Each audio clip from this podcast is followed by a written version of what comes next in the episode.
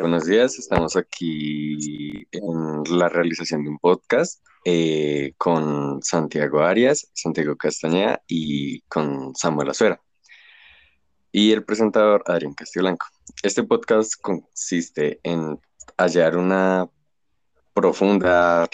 respuesta o posible respuesta al sentido de la vida. Entonces, para iniciarles, me gustaría preguntarles, ¿para ustedes tiene sentido la vida?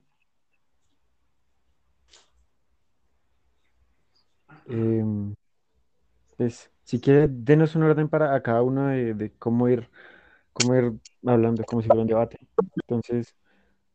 a mí me gustaría comenzar diciendo sí y no, porque es ese tema del sentido de la vida, yo siento que es muy subjetivo y depende de cada persona cómo, el, cómo lo vea, porque en sí el, la vida es algo muy complejo, que si bien tiene temas o talantes de bueno, cosas de talante biológico, también tiene cosas de, talante sentimental, de, personal, de, la propia filosofía de un ser humano. Entonces pienso que eh, el sentido de la vida sí tiene un sentido, que es el que eh, el cual nos guía a nosotros hacia realizar ciertas cosas, hacia, hacia el hecho de buscar nosotros quiénes somos o para qué estamos hechos, qué vamos a hacer con nuestra vida o para dónde vamos, pero al mismo tiempo es algo como muy eh, muy abstracto, algo que, al final no podemos ver y es como si fuera una búsqueda sin fin que al final eh, vamos a terminar diciendo, o posiblemente antes de morir, digamos como disfruté la vida, pero puede que no haya encontrado el sentido de mi vida, o puede que me haya gustado hacer otra cosa, o, cosas así, porque el, el hecho es que nosotros mismos vamos forjando nuestra vida pero eso también se va limitando según las cosas de nuestro contorno y nuestro contexto, porque nosotros no controlamos el 100% de los ámbitos de nuestra vida, sino que también estamos limitados por temas como serían eh, eh, temas éticos, morales, eh, temas políticos, temas de religión y todo tipo de cosas que al final nos van a terminar limitando para al final o, saber muy poco o no saber nada sobre el sentido de la vida. Así que llega a tener sentido, pero solo hasta cierto punto. Bueno, pues a mí me, a mí me gustaría continuar en, en el orden que ya eh, declaró Azuero, mi compañero Azuero. Y pues yo, yo pienso que esto se basa en un puro eh, relativismo, ¿sí? O sea, siento que pues ya cada una de las personas eh, va a tener una definición de, de, sentido de vida o va a querer encontrarla dependiendo del momento en el que se encuentre, ¿no? Y pues también, como lo decía mi compañero, es algo muy, es algo muy sentimental, siento que eh, todo esto es lo que se hace en nuestras acciones y eso eh, no son únicamente en un pensamiento, en una racionalidad, sino yo creo que lo primordial es el sentimiento, porque todo va en torno a cómo nos vayamos a sentir en el momento en el que pensamos qué estamos haciendo acá o, a qué estoy destinado.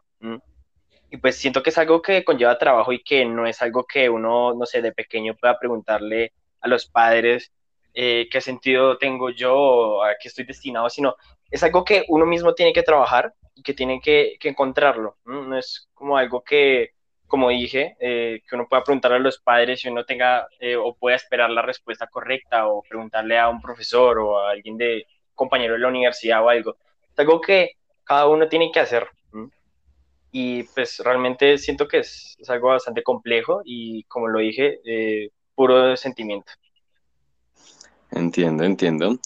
Eh, continuando en base a lo sentimental y que cada quien tiene como, por así decirlo, que buscar por sus propios méritos para, en este caso, Santiago Castañeda, ¿qué tiene que ver el sentido de la vida con la felicidad?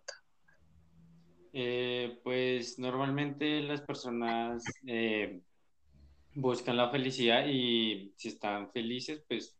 pueden lograr bastantes cosas. Lo que llega a que mm, el sentido de la vida, bueno, que si soy feliz, ya tengo todo, puedo hacer las cosas que yo quiero, puedo seguir adelante y tal cosa. Pero mm,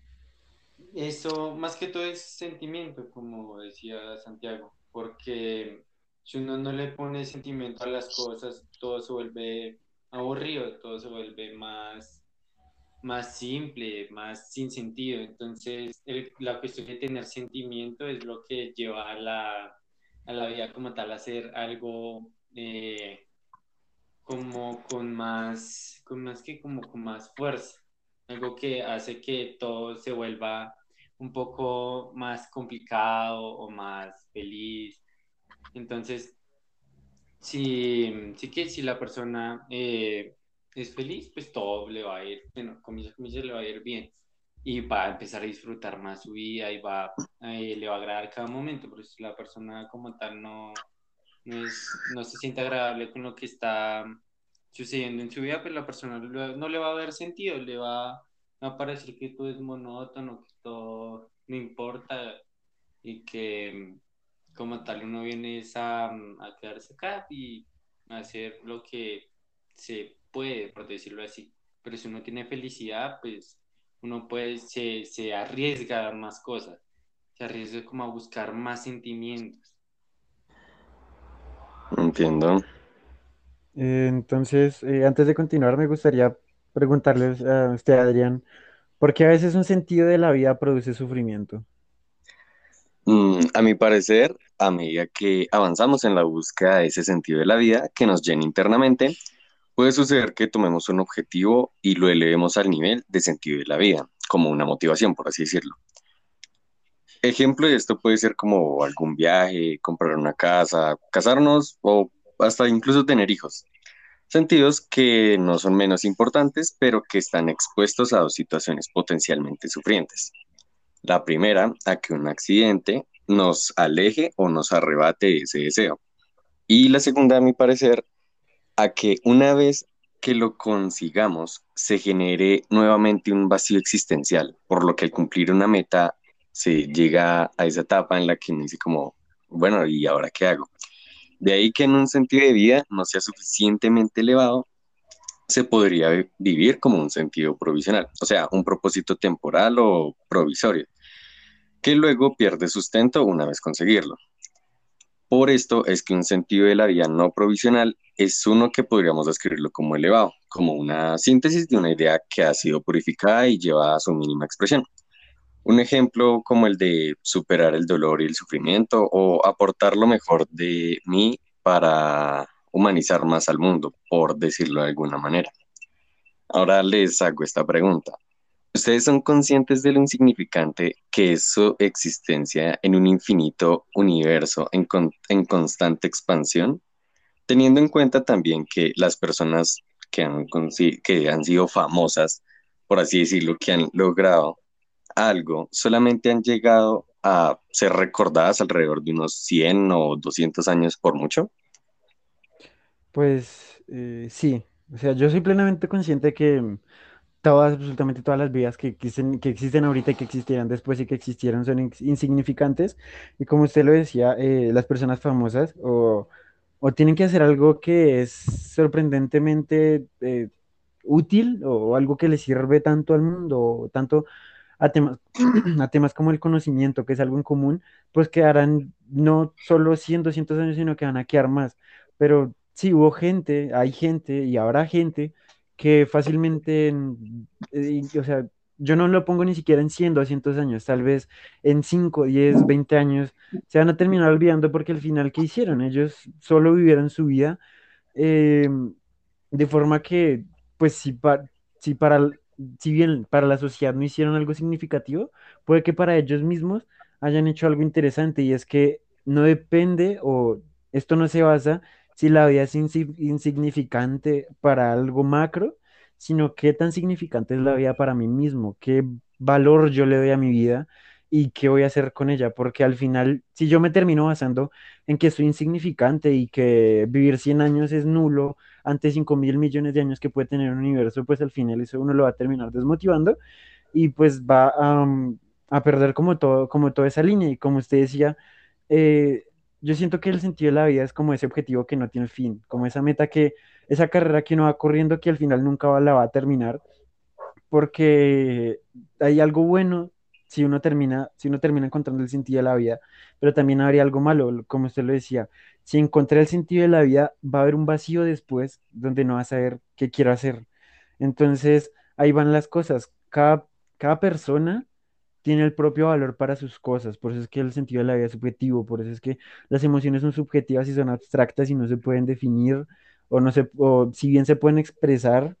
eh, no son 100% entendibles porque para cada uno es diferente. Cada persona va a sentir temas como el amor, la soledad, la tristeza, todo lo va a sentir diferente porque cada persona es diferente y cada persona le da cierto valor a eso que está sintiendo y dependiendo de eso que está sintiendo va a seguir adelante. Y es que al final, también remontándome al tema de la felicidad, eh, siempre vamos a caer en una trampa de la felicidad como dice Ruth Harris. Eh, porque sí, las películas y en todo nuestro entorno nos pintan que la felicidad es algo que sí o sí se tiene que obtener,